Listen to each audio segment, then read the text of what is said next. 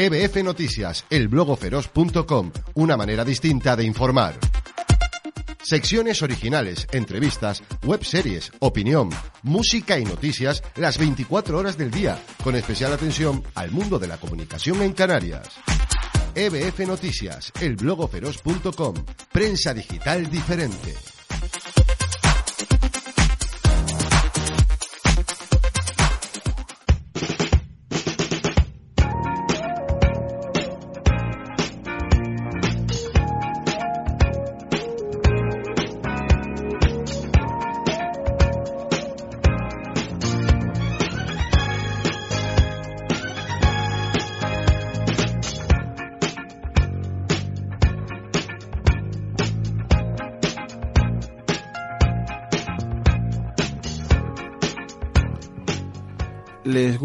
Esta versión instrumental de un tema, temazo de Michael Jackson.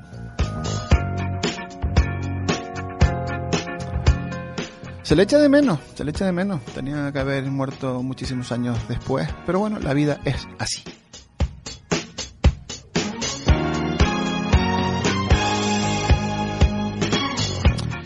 Pues arranca aquí otro capítulo más de El mundo que conocimos, la historia de la comunicación en los últimos años, donde cada vez traemos a gente más niña.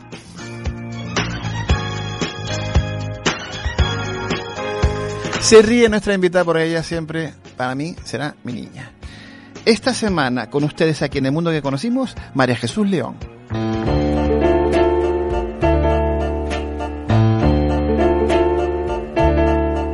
Y el fuero, que es este librito, dice aquí. Estoy pensando. Hay aquí 12 hombres que llevan dos horas concentrados en este asunto. Y de los 12, para 11, esto ha pasado inadvertido. ¿Cómo están ustedes? ¿Cómo están ustedes?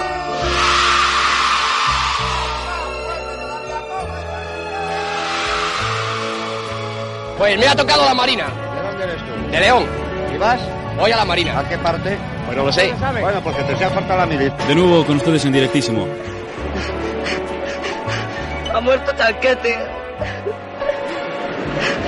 Ha muerto Chanquete. A los únicos que odiamos más que al pueblo romano es a los cabrones del Frente del Pueblo Judaico. y al Frente Popular del Pueblo Judaico. Disidentes también. Volve a empezar. Yo he visto cosas que vosotros no creeríais. ¡No tiene señorito! ¡En la Milana! ¡Por supuesto, señorito, lo tiene! Se ha muerto. Se ha muerto la Milana, señorito. A la ville de Barcelona. Barcelona. España. Que yo he venido aquí a hablar de mi libro y no a hablar de lo que opine el personal.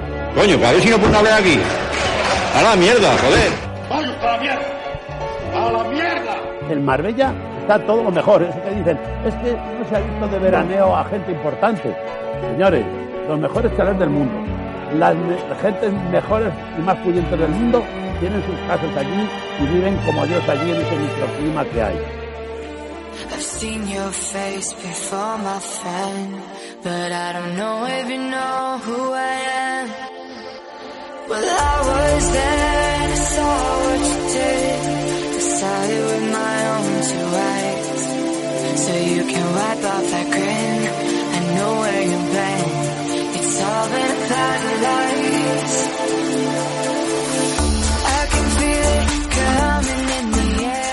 Nuestra invitada de hoy hace poquito vino de vacaciones. Por la cara todavía tiene buen rollito, se le irá yendo poco a poco. Transmutándose en mala hostia. en la lucha diaria con los correos, con los teléfonos, con los WhatsApp, con los Spayer. Buenas ¿Te noches, divertiste, Paco. María Jesús? Me lo pasé pipa y ahora cuando estaba escuchando lo de los santos inocentes, lo de se ha muerto la Milana, estaba viendo unos milanos reales ahí en ese campo zamorano Oh. y yo decía, Milana, bonita, ven, Milana.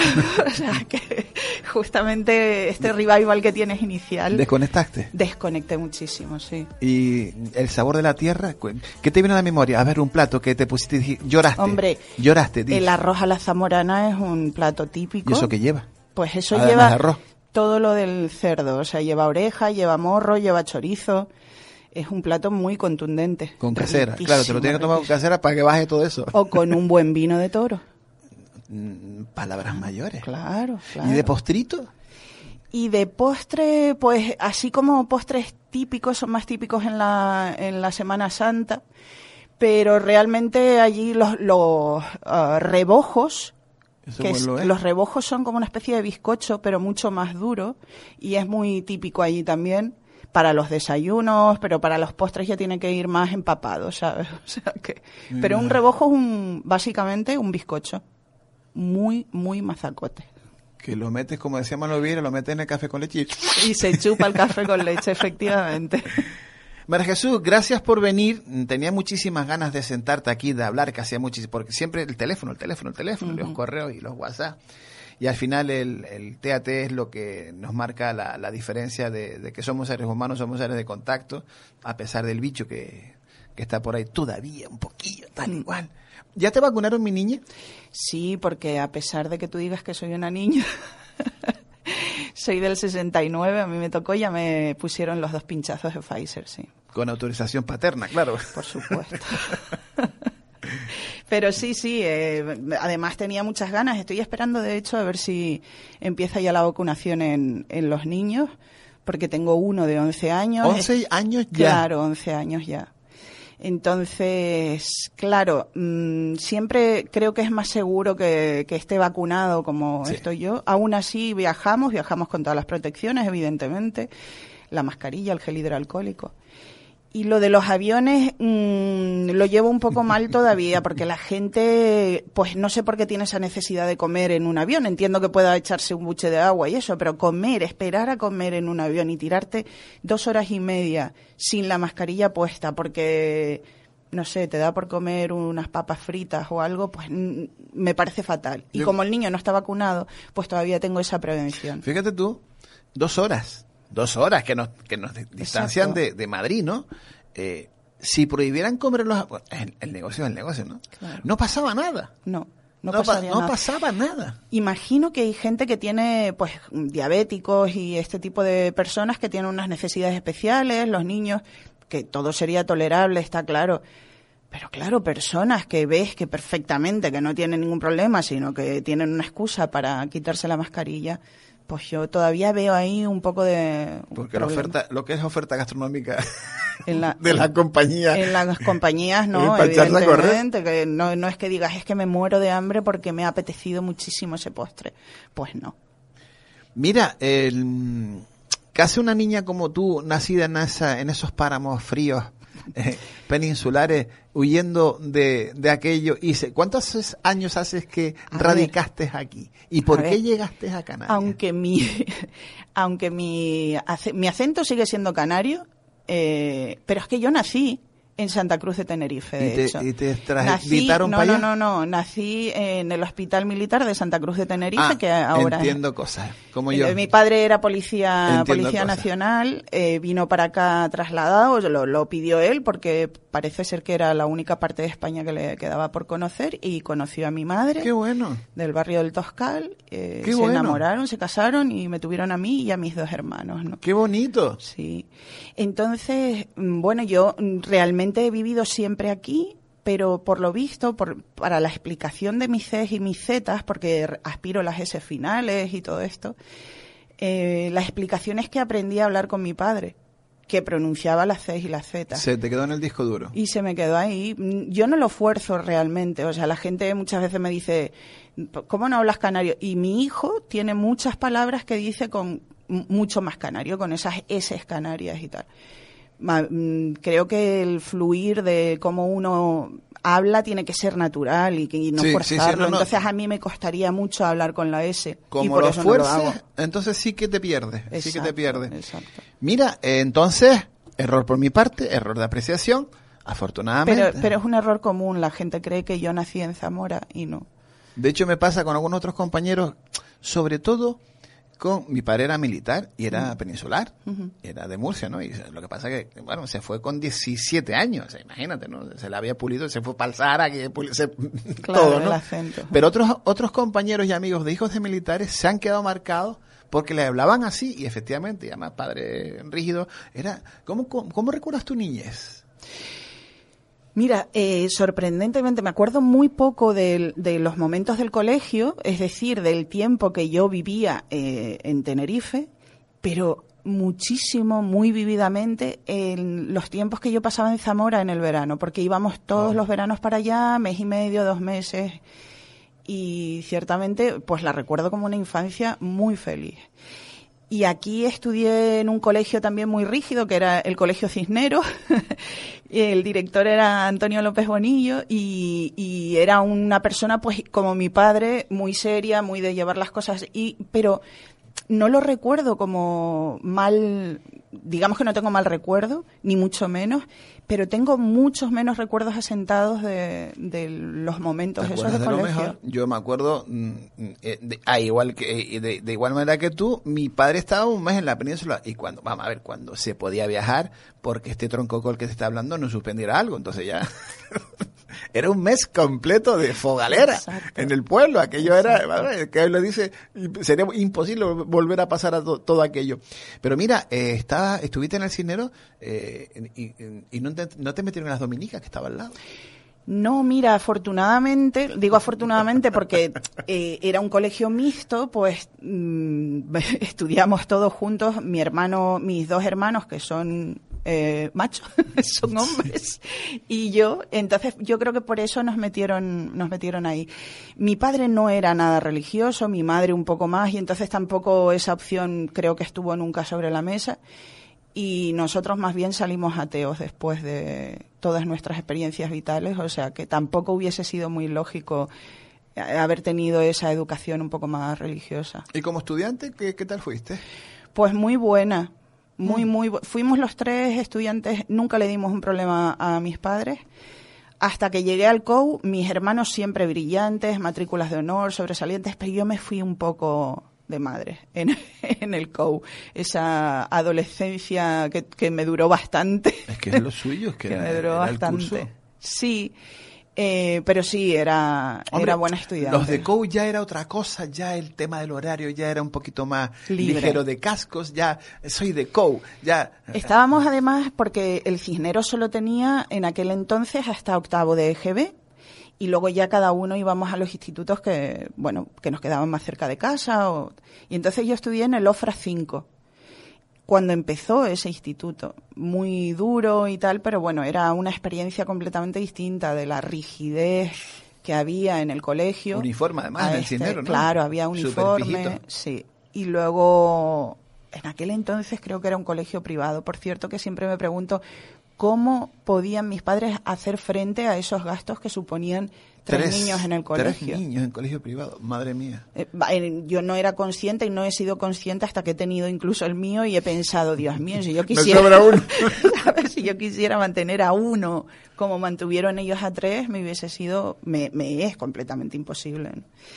Y, pero el instituto fue un instituto público y, y en esa zona, ahí, Ofra, porque nosotros vivimos en Ofra. Y me, ahí, me, sí, sí, ahí ya me fui un poco de a llegar madre. un poquito tarde. Sí, sí. Tú eras No. la, la mayor, ¿no? De los La mayor de los tres. Con lo sí. cual, tus hermanos no podían ni toserte. Sí, y cuando bueno. tú llegabas calladito a la boca, cada uno para su cama.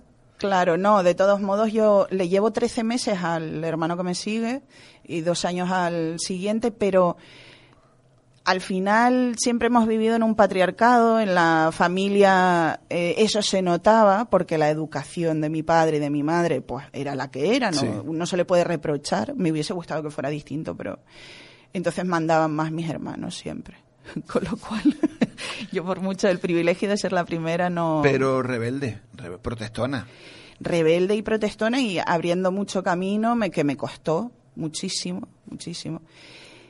Encima en mi casa era, se- eh, eran más rígidos incluso que en las familias con las que, de niñas y chicas con las que yo iba y entonces, bueno, pues eso me causó muchos problemas y mu- muchos viajes con la chola del 45, ¿sabes? o sea que... ¿Universidad? La de La Laguna. Y- Universidad de La Laguna. Empecé haciendo graduado social O sea, ¿tenías muy claro o poco claro o no, nada mira, claro?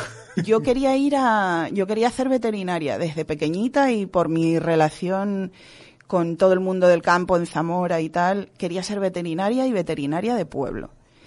Pero claro, como te digo, eh, fui tan rebelde durante la época de instituto que perdí un curso con respecto a mi hermano, el que me seguía, y el que se fue fuera a estudiar ingeniería de monte fue él. Y ya a mí no me podían pagar otra carrera fuera. Aquí no existía, no estaba en Las Palmas tampoco. Y, y busqué algo. Un amigo me sugirió periodismo que en aquel entonces empezaba con el, el curso puente y el segundo ciclo.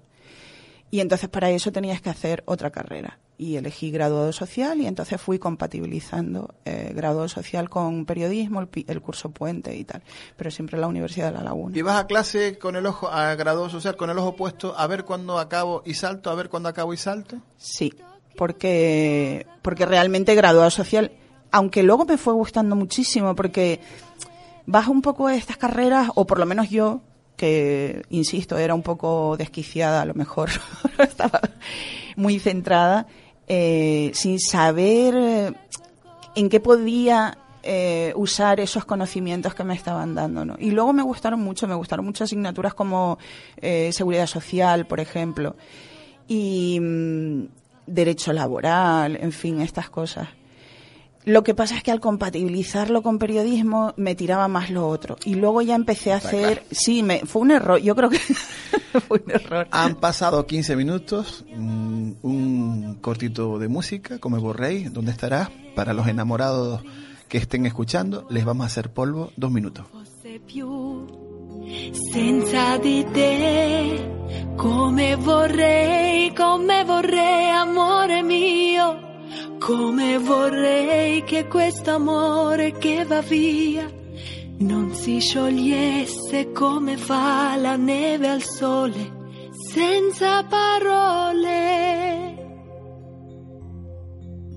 Dovrei capirti quando vedo che vai via e non amarti quando non vuoi farti amare, senza cadere in una nuova gelosia che solo tu mi fai provare come vorrei. Come María Jesús, ¿noviete por aquella época?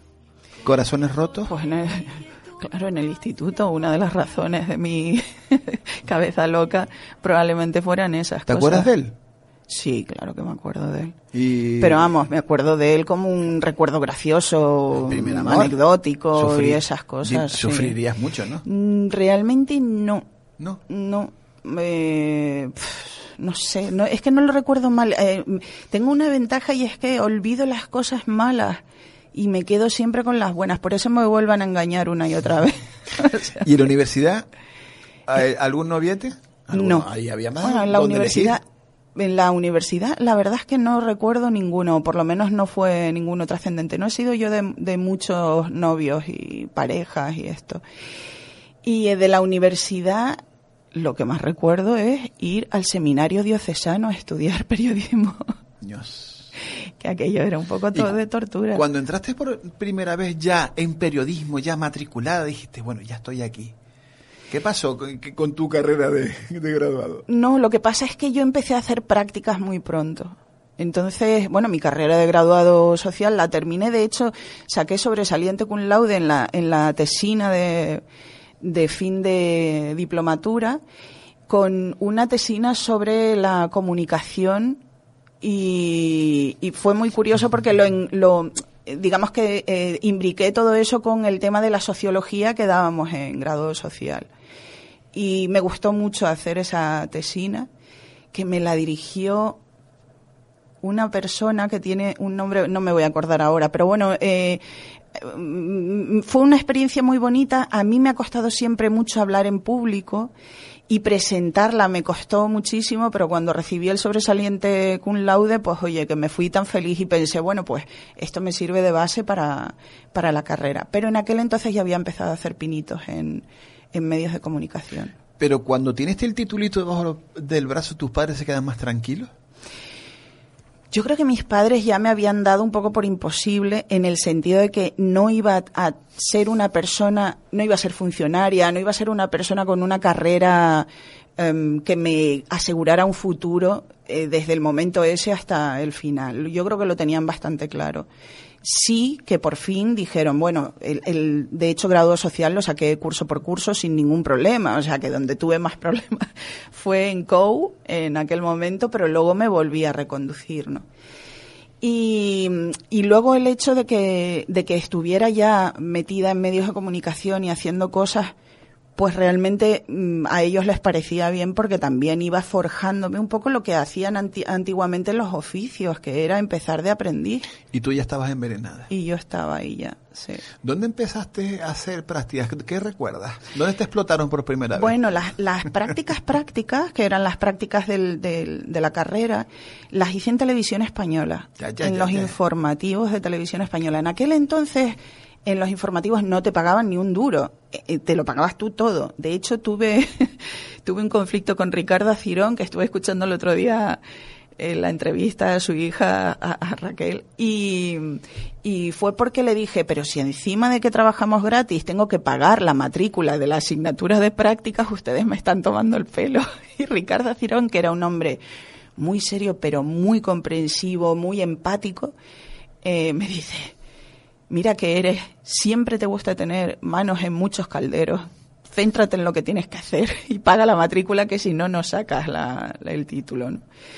Y, y, Televisión Española creo que estuve tres veranos, tres meses completos, yo no me movía de, de allí, de los estudios y tal, y de la redacción. Me, me refiero a que mmm, pasaba el verano tan feliz trabajando porque era lo que me gustaba. Disfrutabas hacer. muchísimo. Disfrutaba muchísimo. Y realmente yo lo que quería era hacer radio desde el principio, cuando yo solicité las prácticas, las solicité en la radio, pero no me las dieron, me las dieron a la tele. Y, y, la tele era una experiencia que yo nunca había pensado y esas prácticas me abrieron ese, ese mundo. En la radio empecé con Irma Cervino en Radio Campus, aquel, aquella Radio Campus de entonces que tenía programación regular, Sí, eh, sí. semanal. Emitía, se escuchaba en la laguna y creo que todavía se emite por ahí se alguna. emite, se sigue haciendo, se siguen haciendo cosas, se siguen haciendo informativos, pero creo que tiene menos impacto pero de lo que teníamos ahora en tú, momento. tú que estás vinculada a la vida eh, del campus, existiendo cursos enteros de periodistas, de 200 en 200, ¿cómo no está esa emisora mm, floreada?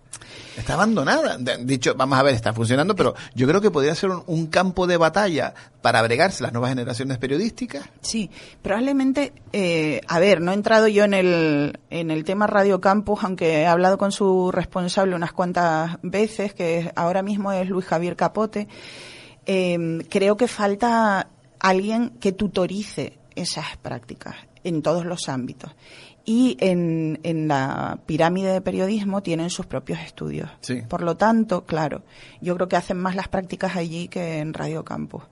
Pero sí que es verdad que podría dársele un, un nuevo impulso porque esa radio com, para comunicar a todo el ámbito de la laguna y a toda la comunidad universitaria es perfecta es más que perfecto. Ahí alguien tiene que dar el empujoncito, dar un paso al frente. Oye, pues vale, pues emitimos de la pirámide, de la pirámide y hacemos una programación, porque yo estoy seguro que a cualquiera que esté eh, eh, estudiando periodismo le volvería loco hacer programas de radio. Seguro que sí, no te digo yo que no haya ya gente que no, hace esas cosas seguro, que las hace. Seguro, pero no, no, o, o no trasciende. Y no tras, sí, probablemente hay que hacer más cositas, Mira, más reportajes. Eh, tres meses durante tres años uh -huh. en la televisión, en televisión española, y un día, adiós doña María Jesús, no hace falta que vuelva más, y ahora qué pasa de, con mi vida. Bueno, luego eh, empecé a buscarme la, la, vida por mi cuenta y ya me fue, me fui a los gabinetes de prensa. Bueno, estuve también en Radio Isla, ¿tú te acuerdas? Perfectamente. De aquella época de Radio Isla. Eh, es una aventura en la que también estuve con, con Irma Cervino, eh, pero ninguna después terminó la carrera precisamente por eso. Quiere decir que nosotras nos fuimos directamente metidas dentro de todo ese trajín de, de los medios, del pasarte horas fuera de casa, de no hacer ocho horas, sino catorce si se terciaban. Suele pasar en esas personas que han hecho mucho, mucho becariado, mm. están muy bregadas, que al final la profesión lo absorbe y te tienes que abandonar la, porque no tienes tiempo físico para Exacto. acabar la carrera. Exacto. Y porque de alguna manera no vimos la necesidad en ese momento, porque lo que nos estaban aportando había grandes profesores, pero también había muchos profesores muy fuera del, Grandes del lagunas, ámbito. grandes lagunas. Sí. Entonces, todo lo que te explicaban era tan teórico que cuando llegabas a la realidad no tenía ninguna eh, práctica, a la hora de, pon- de ponerlo en práctica no, no, no tenía ningún valor, ¿no? En aquel entonces, ojo. Eh, No voy a morderme la lengua. eh, entonces, bueno, yo creo que la, que la facultad ha mejorado, Muchísimo, ha mejorado muchísimo, muchísimo. muchísimo, y que sale gente muy preparada de ahí. Pero también tengo la teoría de que el periodismo debería ser algo más un oficio que al que se dedicara con una cierta adaptación personas que hicieran otro tipo de eh, carreras, de estudios, ¿no? Porque así se podrían especializar de alguna manera. Entonces, si, pues yo qué sé, eh, hacer una sociología y hacer una adaptación para el tema de la locución o el, la deontología, ese tipo de Fíjate, cosas yo, yo metería una asignatura de emprendimiento. también. ¿Por qué? Hace tiempo que a mí no me llaman. Bueno, yo, a mí me llaman de vez en cuando por algún compromiso de algún amigo para dar alguna charleta, ¿no? Para ver este, este caso raro, este señor mayor que tiene radio y no sé cuándo. Entonces yo siempre les digo a ellos, eh, a los alumnos, y además siempre hago dos preguntas. A ver, ¿quiénes tienen comprado un dominio propio? Se levantan dos manos. ¿Y quiénes tienen un blog? Ya, ya pregunto por un videoblog, siempre se pelean, las mismas dos manos, ¿no? Que son los que siempre acaban trabajando. Además recuerdo una chica que, no, no, yo tengo un blog de criminología, dijo, perdona, y un día me parece, mira, estoy estudiando en Valencia eh, ciencias forenses. y voy a acabar en la policía, ¿no? Entonces al final, al periodista se le tiene que enseñar ya a ser gestor de su futuro, emprender, ser empresario. Sí. ¿Por qué? Porque no te va a quedar otra. El- seguramente el 50% del 50% que quede vivo tendrá que ser autoempleo, les guste o no les guste, llevando redes sociales. Entonces al final, no sé, ah, hombre, eh, son, son estamentos muy eh, elefantiásicos, ¿no? Pero enséñale ya a cómo gestionar, gestión de, de publicidad. Sabes que siempre ha, ha ido disociado, ¿no? Oiga, y redes sociales. Es ver, complicado, es un sector muy complicado. Mm, yo no sé si está bien que, que me remita al dicho que dicen en mi tierra de ese de que a capar se aprende cortando huevos. Sin duda. Entonces, el, el ser empresario es una cosa que al final aprendes de, de- cayéndote y volviendo a levantarte, A ¿no? patada, a patada. Eh, ahora el mercado yo creo que está saturado y que lo que no puede ser es que una persona pague 300 euros de un autónomo. Por supuesto. ¿Sabes? No, tengo, no tengo que decirte nada que tú no sepas y todo el mundo sepa. Entonces muchas veces nos tiran abajo ese tipo de, de situaciones. Por ponerte mi propio ejemplo, yo fui autónoma durante mucho tiempo y cuando luego fui empleada, cuando me volví a, a plantear el hecho de ser autónoma, ya no me servían estas ayudas que te dan que te reducen la seguridad social a 50 o 60 euros durante uno o dos años. Bueno, Correcto. no puedes, a pesar de que, aunque haga 20 años que tú hayas sido autónoma, ¿no? Y que te encuentras con competencia desleal al final porque no puedes repercutir esos 300 euros dentro de las facturas que tú presentes a, tu, a tus clientes, ¿no? Mientras que otra persona que paga 50, pues evidentemente el precio lo puede tirar.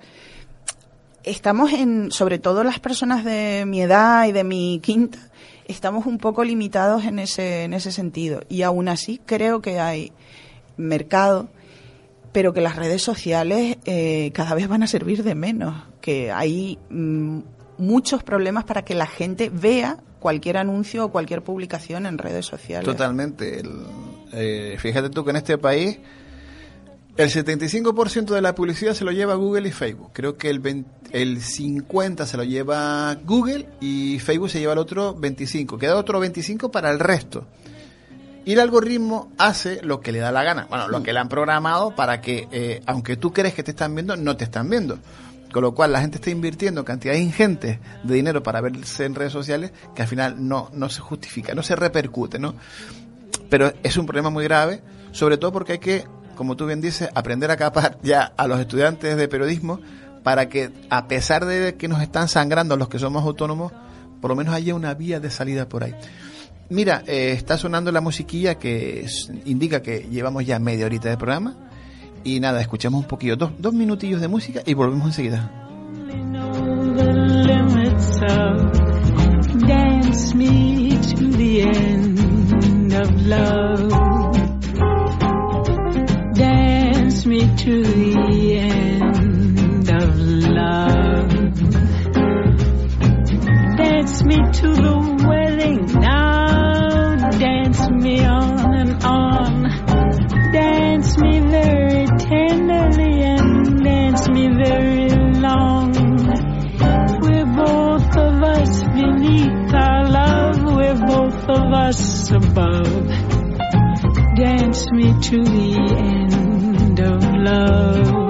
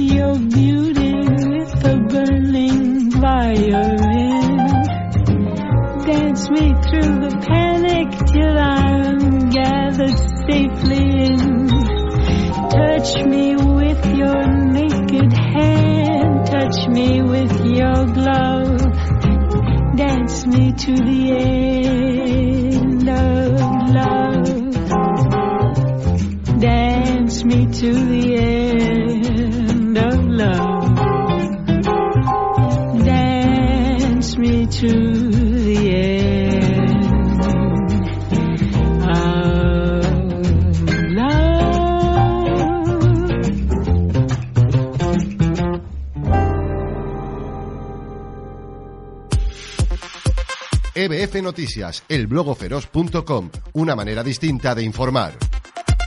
Secciones originales, entrevistas, webseries, opinión, música y noticias las 24 horas del día, con especial atención al mundo de la comunicación en Canarias. EBF Noticias, prensa digital diferente.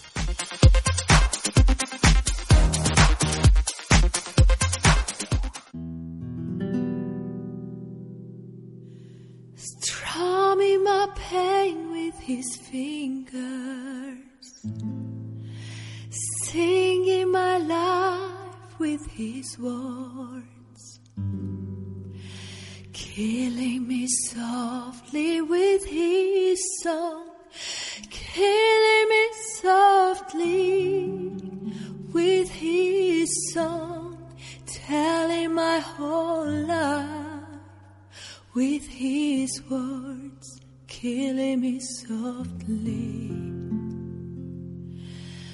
with his.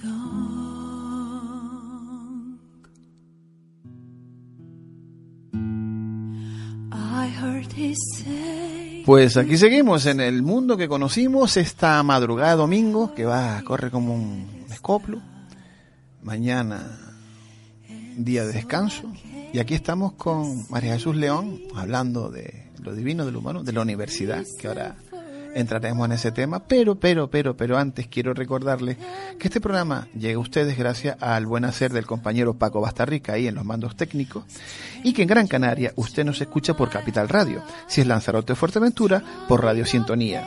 En Tenerife nos escucha por Icodendaute Radio, en la zona sur por Onda Tenerife y en la zona metropolitana por Interradio Tenerife.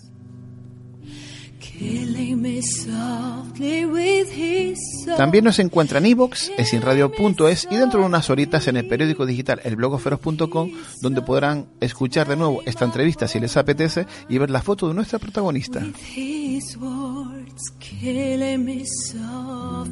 Doña María Jesús, la dejamos a usted en la calle buscando trabajo después de esa explotación. ¿Dónde? No, pero fue una- gabinete de prensa. ¿Te Sí. colocaste en un gabinete de prensa? Sí, empecé a trabajar con Martín Rivero en Ecopress Comunicaciones. Martín Rivero que ha sido profesor de tantos periodistas. Hombre discreto.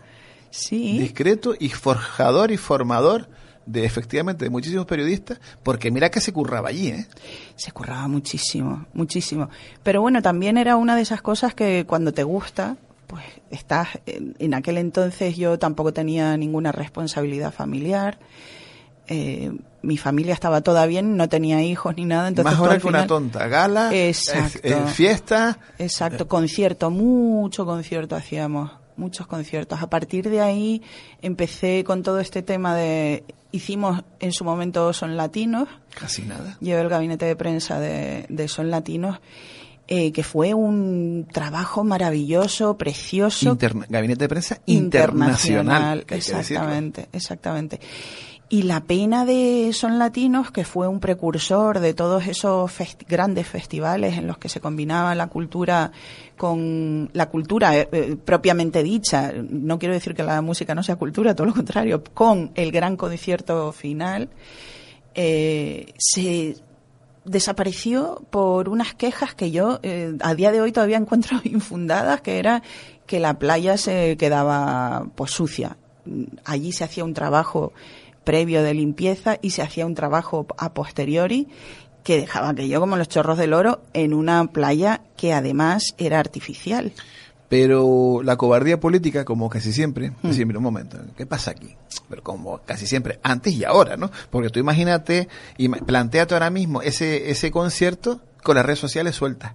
Claro, eso sería una super bomba, pero había un mes entero de actividades que dinamizaban todo ese sur eh, de una manera brutal. La gente venía, está ahora haciendo el Festival de San Sebastián, aunque ahora en momentos COVID la gente no se pone ahí a recibir las estrellas, pero pasaba en Arona. Pasaba cuando venía, qué sé yo, eh, Maná, eh, Juanes. Juanes cuando ganó su primer Emmy por el Fíjate bien, seguidamente vino a Son Latinos, por ejemplo. Bueno, pero el nombre, eh, o sea, la ristra de nombres de, de artistas importantes que pasaron por allí, eso yo creo que no se va a volver a repetir jamás, ¿no? Y se dejó perder. ¿Y tu salud cómo aguantó aquellos tirones y aquellas lar- largas jornadas y aquellas aquellos sueños de dos horas, tres horas a mucho meter? No, pero yo era muy joven en aquel entonces. Eh, era muy joven y me gustaba mucho, insisto. Y entonces todo eso se, se pasa tranquilamente con ayuda de compañeros, evidentemente, porque no estaba sola en esa, en esa tarea. Previamente, por cierto, lo que pasa es que yo voy cambiando los, o sea, para la fecha soy malísima. Había, antes de Son Latinos, yo empecé a trabajar con Martín Rivero en Ecopress, pero luego me marché a la Gaceta de Canarias y empecé como redactora y terminé como subdirectora del periódico. Como subdirectora del periódico estaba de director Andrés Chávez y de director adjunto estaba Chela. Que decir que también fue un sitio donde me forjé como periodista y, y un poco como gestora, porque eh, ¿Cómo llevaba una mujer tener a Chávez de director de aquella manera? Que venía, mm, daba cuatro chillidos, dicho de una manera... Yo tengo una anécdota con Andrés y es que en un momento dado en un periódico salió una foto de, de un político que yo no conocía en su artículo que hacía él una página completa siempre de un artículo de opinión, casi siempre era político.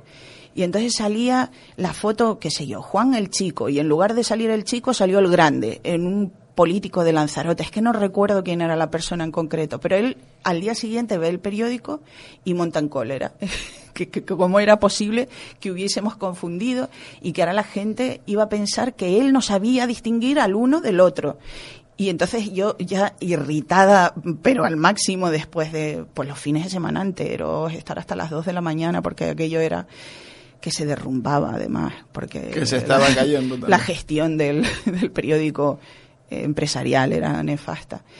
Y, y entonces salí del despacho diciéndole, de- eh, desde la redacción le dije, no te preocupes que todo el mundo sabe que tú no sabes usar un ordenador. Y entonces salió del despacho y dice, despedida, pues me voy. Pues, imagínate estas cosas, ¿no? Luego no me despidió realmente, porque no podía. O sea, yo me tiré, pues igual un año seguido, dos años, sin vacaciones, ¿no? Y llegó un momento en que dije, me voy, me voy de vacaciones porque yo no doy para más, ya me estaban dando cosas que no sentía el brazo y cosas Jamacuco. así, ¿no? Y, y entonces ya había por fin cogido las vacaciones y me llama eh, Jesús Martínez, que era el dueño del periódico, y Andrés Chávez El para decir- presidente del Consejo de. Exacto. Y, y me dicen que, que no me coja las vacaciones, que, que están cambiando las rotativas, desaparecieron las rotativas en aquel edificio maravilloso, un espacio ex- exclusivo para una rotativa, la desaparecieron, decidieron que contrataban eh, eh, la impresión en Tenerife Print, efectivamente. Y que claro, los casados eran distintos. Los casados, para quien nos escuche, es cómo se distribuyen las páginas de un periódico, pues dónde va el color, cuál es la que está delante, cuál es la que está detrás, en fin. Y nadie sabía hacerlo en el periódico. Y necesitaban que yo volviera. Y le dije, no, estoy de vacaciones y me empara la ley. Y estoy harta ya. Y me dice, No vuelvas. no, no, no, no, no. Me dijo, te pago un viaje a donde tú quieras con tu novio. y me pagaron un viaje a Nueva York, que fue la primera vez en el 2001 que yo estuve en Nueva York como compensación al tener que interrumpir mis vacaciones a los dos días de haberlas cogido para ir al periódico y a trabajar. Bueno, me pagaron los billetes, o sea. Bueno, pero bueno, bueno, conociendo Pero a bueno. Jesús, que era de la cofradía del puño. Sí, bueno, yo creo que esto fue un acuerdo publicitario y tal, pues estas cosas que luego ahí antes sí que había que se daban Los intercambios. Bonus, los intercambios. Mira, y obviamente tú ya veías que el Titanic estaba escoradito. Sí, no, no, no. Y dijiste, me quedo con el... No, me echaron, con lo- ¿eh? ah, te echaron. Me es lo normal, vale. Me echaron porque me echaron porque yo llegó un momento en que me negué a hacer determinadas cosas, ¿no? Entonces la nueva gerencia había decidido, como te digo, echar a todo el personal de la rotativa, pero hasta los que llevaban las filminas, eh, porque la filmadora sí que seguía estando en el periódico, a Tenerife Print. Y entonces me veía yo a las 2 de la mañana. Físicamente, con los Físicamente, la subdirectora, que a mí no se me caen los anillos, ¿eh? que no, que decirte, pero era ridículo. Yo con los plastiquitos debajo llevándolos a Tenerife Print, caminando, porque estaba muy cerca. Sí, enfrente, un poquito más arriba, enfrente.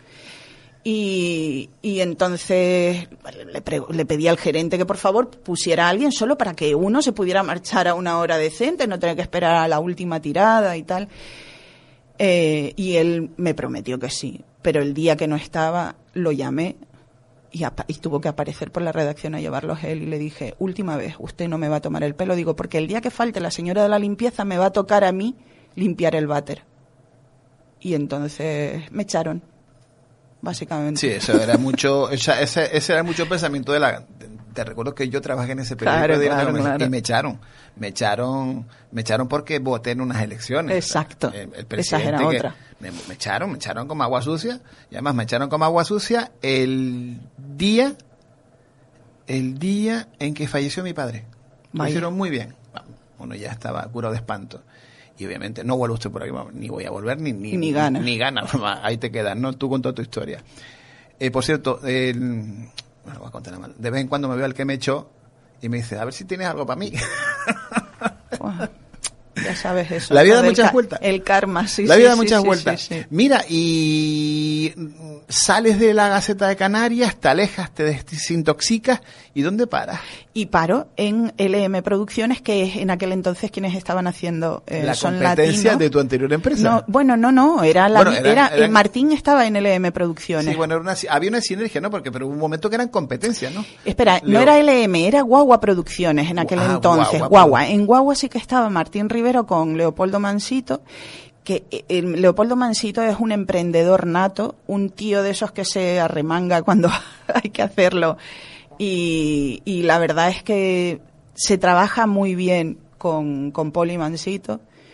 Eh, como todos los jefes, pues tiene sus defectos y tal. Pero llegó un momento en el que cuando suspenden son latinos y ya empieza a haber una fricción y eso pues se, se desliga mm, Martín de, de Poli y Poli crea LM Producciones y yo me voy con Poli Mansito para LM Producciones. ¿Cuánto tiempo estuviste en esa productora de, de eventos?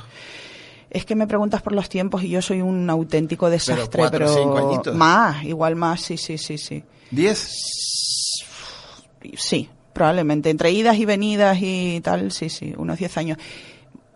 También me, me hice yo autónoma en aquel momento. Pasé después de salir de, de LM por el gobierno de Canarias, por cultura del gobierno de Canarias. Luego estuve también en Canarias Cultura en Red como responsable de comunicación en Canarias Cultura en Red. Aquel fue un momento también importante. El mejor momento, ¿no? De Canarias Cultura en Red. porque- Yo creo que fue uno de los mejores momentos. Cu- Cuando entró Dulce Serach al, a la Viceconsejería de Cultura, se hizo una remodelación que fue cuando yo pasé a, a dirigir, digamos, el, eh, la comunicación de esa, de esa empresa, porque se hizo una auditoría, eh, Price Waterhouse creo recordar que hizo una auditoría, y decidió quiénes estaban infravalorados, quiénes... Y bueno, eh, Dulce siguió el consejo y a, y, y a mí me puso a, a dirigir la comunicación de la empresa en concreta. La, la viceconsejería tenía su jefe de prensa, que sigue siendo, que además es estupenda y una gran profesional. Y, mm, pero eso duró, esa aventura también duró poco. No, la verdad es que me, me cuesta sentarme en los sitios, probablemente porque no, no soy conformista. Perdona, a, a según qué. 10 años en, en un sector son 10 años en un sector. Sí. Que, de hecho, mis tramos profesionales han sido siempre de 10 años.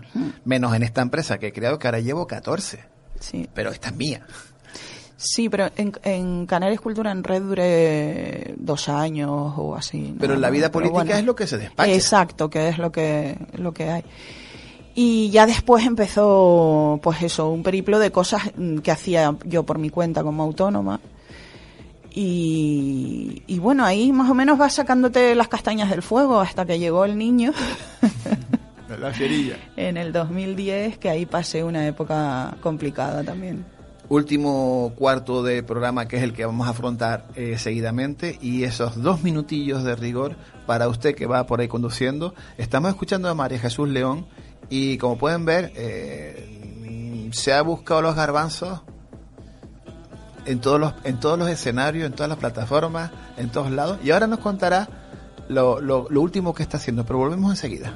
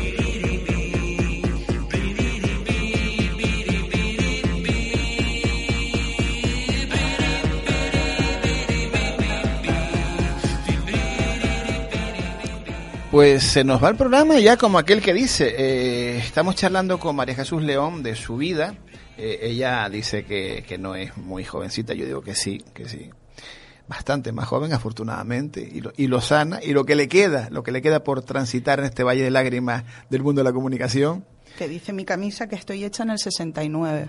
O sea que, que cuenten. Ma- magnífico año.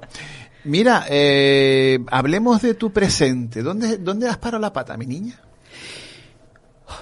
Ahora mismo la Fundación General de la Universidad de La Laguna sacó una bolsa de empleo y, bueno, pues me seleccionaron y estoy en el- la unidad de comunicación y marketing de la Fundación General de la Universidad de La Laguna, que es un sitio donde se descubren cosas muy, muy interesantes sobre toda la actividad que hace la universidad y la Fundación eh, como, digamos, brazo hacia la sociedad de la universidad. Antes de tu llegada, la fundación no tenía nadie que le cantara y, sus bondades, ¿o me equivoco? Sí, sí, sí, tenía una persona, una responsable de prensa. Lo que pasa es que luego lo que se ha hecho es un- una unidad de comunicación.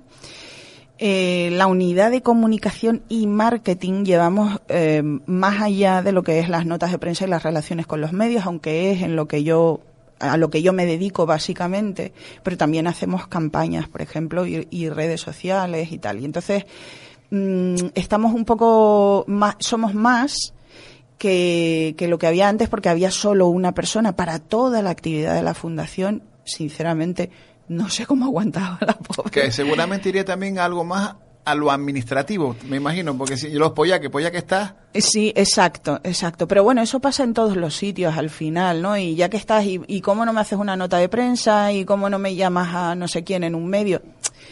La manera de trabajar así, pues es complicada, insisto, más cuando tienes detrás una institución como la Universidad de La Laguna y la, y la Fundación. En el Departamento de Comunicación ahora mismo hay dos personas en prácticas y tres técnicos. Entonces, bueno, y luego está la, la parte de diseño. Eh, la verdad es que estamos muy bien y tratamos de dar a conocer todo el trabajo que se hace desde la Fundación, pero también desde la Universidad de La Laguna. Por ejemplo, uno de los últimos encargos que hemos tenido aparte de todas las campañas que han podido ver por ahí, por ejemplo, el Breaking Mind Borders de, de la vice vi- del vicerrectorado de internacionalización, ese cartel que probablemente a alguien le suene que era un astronauta y que lo que trata es de i- implicar a la comunidad universitaria en el aprendizaje de no solo de idiomas, sino de culturas de otros entornos para que puedan salir fuera y desarrollar su carrera en el exterior o desde Canarias hacia el exterior, ¿no? Eh, todas esas campañas de marketing salen de salen de la unidad. Y lo último, por ejemplo, eh, ahora que estamos con el problema en La Palma, pues la Universidad de Verano de La Palma, toda la comunicación también la hemos hecho nosotros y la verdad es que los pobres mm, hemos tenido que suspender bastantes cosas, pero dio tiempo a que Juan Carlos Fresnadillo participara en la inauguración. Hace dos fines de semana, ¿no? El día 11 de septiembre, exactamente. Tres fines de semana. El 11 de septiembre fue, sí. Y, y bueno, eso fue la inauguración con la proyección de Blade Runner, la participación en una charla junto al aula de cine. La verdad es que hacemos cosas muy variadas, porque lo mismo te cae una cosa de ciencias, ciencias puras, como esto que es más de ámbito cultural. Y, y Y, en lo personal, María Jesús, eh, que ya no tenías que salir por la mañana con el puñal en la boca a la sabana a matar antílopes. Bueno, date cuenta que yo antes de, de caer en la fundación y después de tener al niño, eh, que lo pasé fatal porque no había trabajo, nadie le da trabajo a una persona de 40 años, 41 años con un bebé. Lo hablamos más de una vez. Y con el bebé y, Y con, con el bebé, crecido. Exacto. Eh, estuve haciendo una sustitución en el Cabildo, luego eh, entré a hacer la comunicación en Titsa, que fue una experiencia revolucionaria, la verdad, eh, redes sociales y todo esto, y luego estuve en la Consejería de Asuntos Sociales con Cristina Valido. Después de esos dos años y cuando Cristina Valido salió del gobierno, eh, pasé otro periodo realmente corto y eh, sin trabajo y entonces fue cuando, cuando empecé en la fundación. Y creo que el ambiente que tenemos eh, es, maravilloso, pero en lo, en lo personal aún uno sigue pensando en qué será de, ti mañana porque en cuanto acaben los contratos, eh, ¿qué es lo que va a pasar? Yo tengo ahora mismo 52 años. Pero espera, pero espera. Tú tienes 52 años, vale. Mm. Pero tú tienes un, un conocimiento de tus posibilidades y de tu potencial, que eso yo no sé si es bueno o malo, pero por lo menos te, te permite seguir caminando hacia adelante. No te quedas a lamerte las heridas. Yo creo, no, pues es que no me da tiempo de lamerme las heridas. No puedes, además.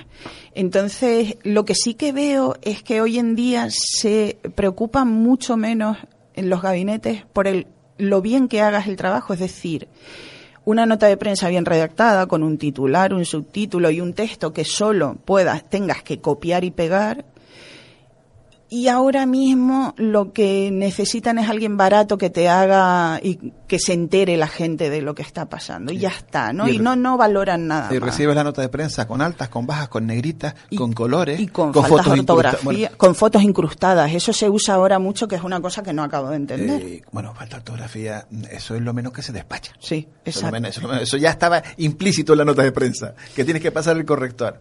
Y al final te das cuenta de que se ha prostituido ese, esa regla de juego. Oye, respeta a tu compañero que va a estar al otro lado del correo electrónico en un periódico digi- Exacto. que muchas veces no se dan cuenta de que esa nota de prensa con la foto incrustada se va directamente a la basura Claro. porque el redactor está de los nervios no tiene tiempo Yo creo que nosotros desde los gabinetes, aparte de convencer al redactor o quien sea, la redactora, hay muchas redactoras, por cierto, que mm, estoy siempre diciendo el redactor por el genérico, porque como soy del 69, aún estoy en eso, pero esos redactores y redactoras, eh, lo que tenemos es que facilitarles la vida.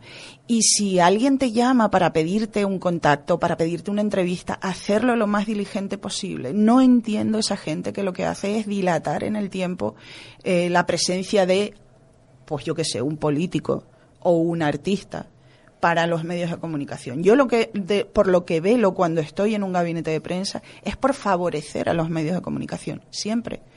Porque al fin y al cabo es parte de la información. O sea, no viviríamos los gabinetes de prensa ni vivirían los artistas de no ser por los medios de comunicación. Entonces, a mí me interesa tenerlos contentos. Pero también, bueno, que sepas que yo, para mis programas de televisión, yo tengo algún gabinete de prensa público que mi petición para grabar alguna cosa e incluso ofrecimiento para hacerle piezas de vídeo sin coste, pues lleva esperando una respuesta 8 o 10 años.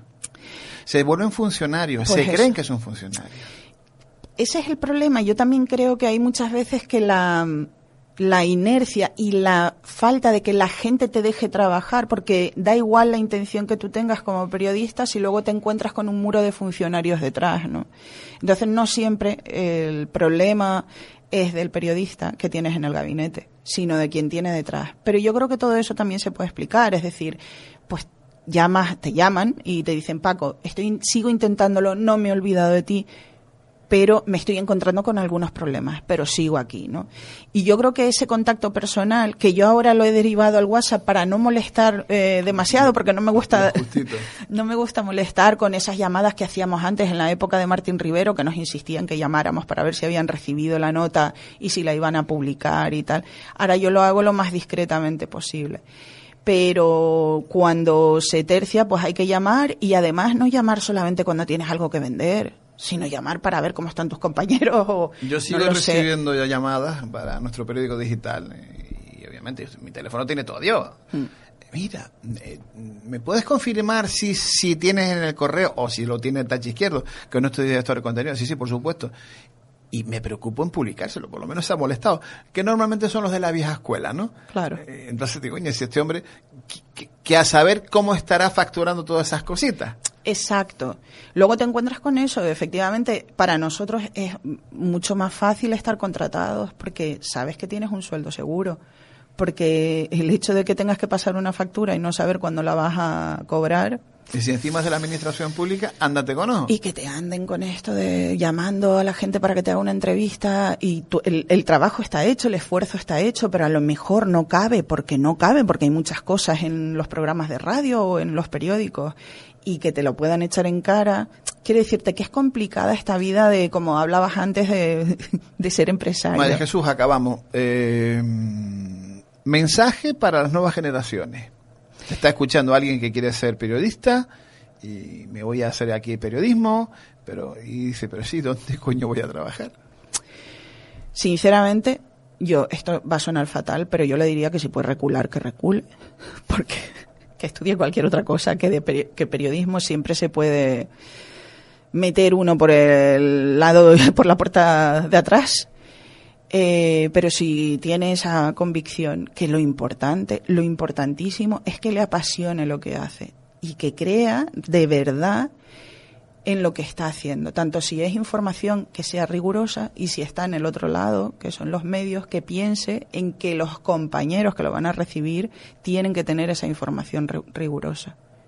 Yo siempre he dicho que el periodismo, dadas las nuevas plataformas y formas laborales que están creciendo y profesiones que no han aparecido todavía, que aparecerán, pues al final se contratará a alguien serio, correcto, que sepa escribir, porque todo no va a ser Twitter, que sepa redactar un poco y salida hay.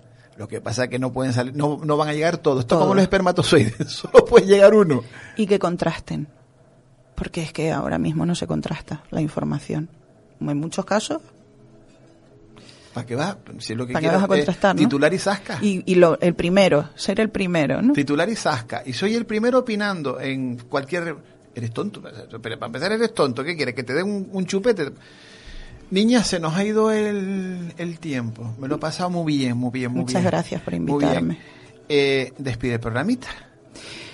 Pues que muy buenas noches, que sigan escuchando a Paco Almagro en el mundo que conocimos en este y en los siguientes programas.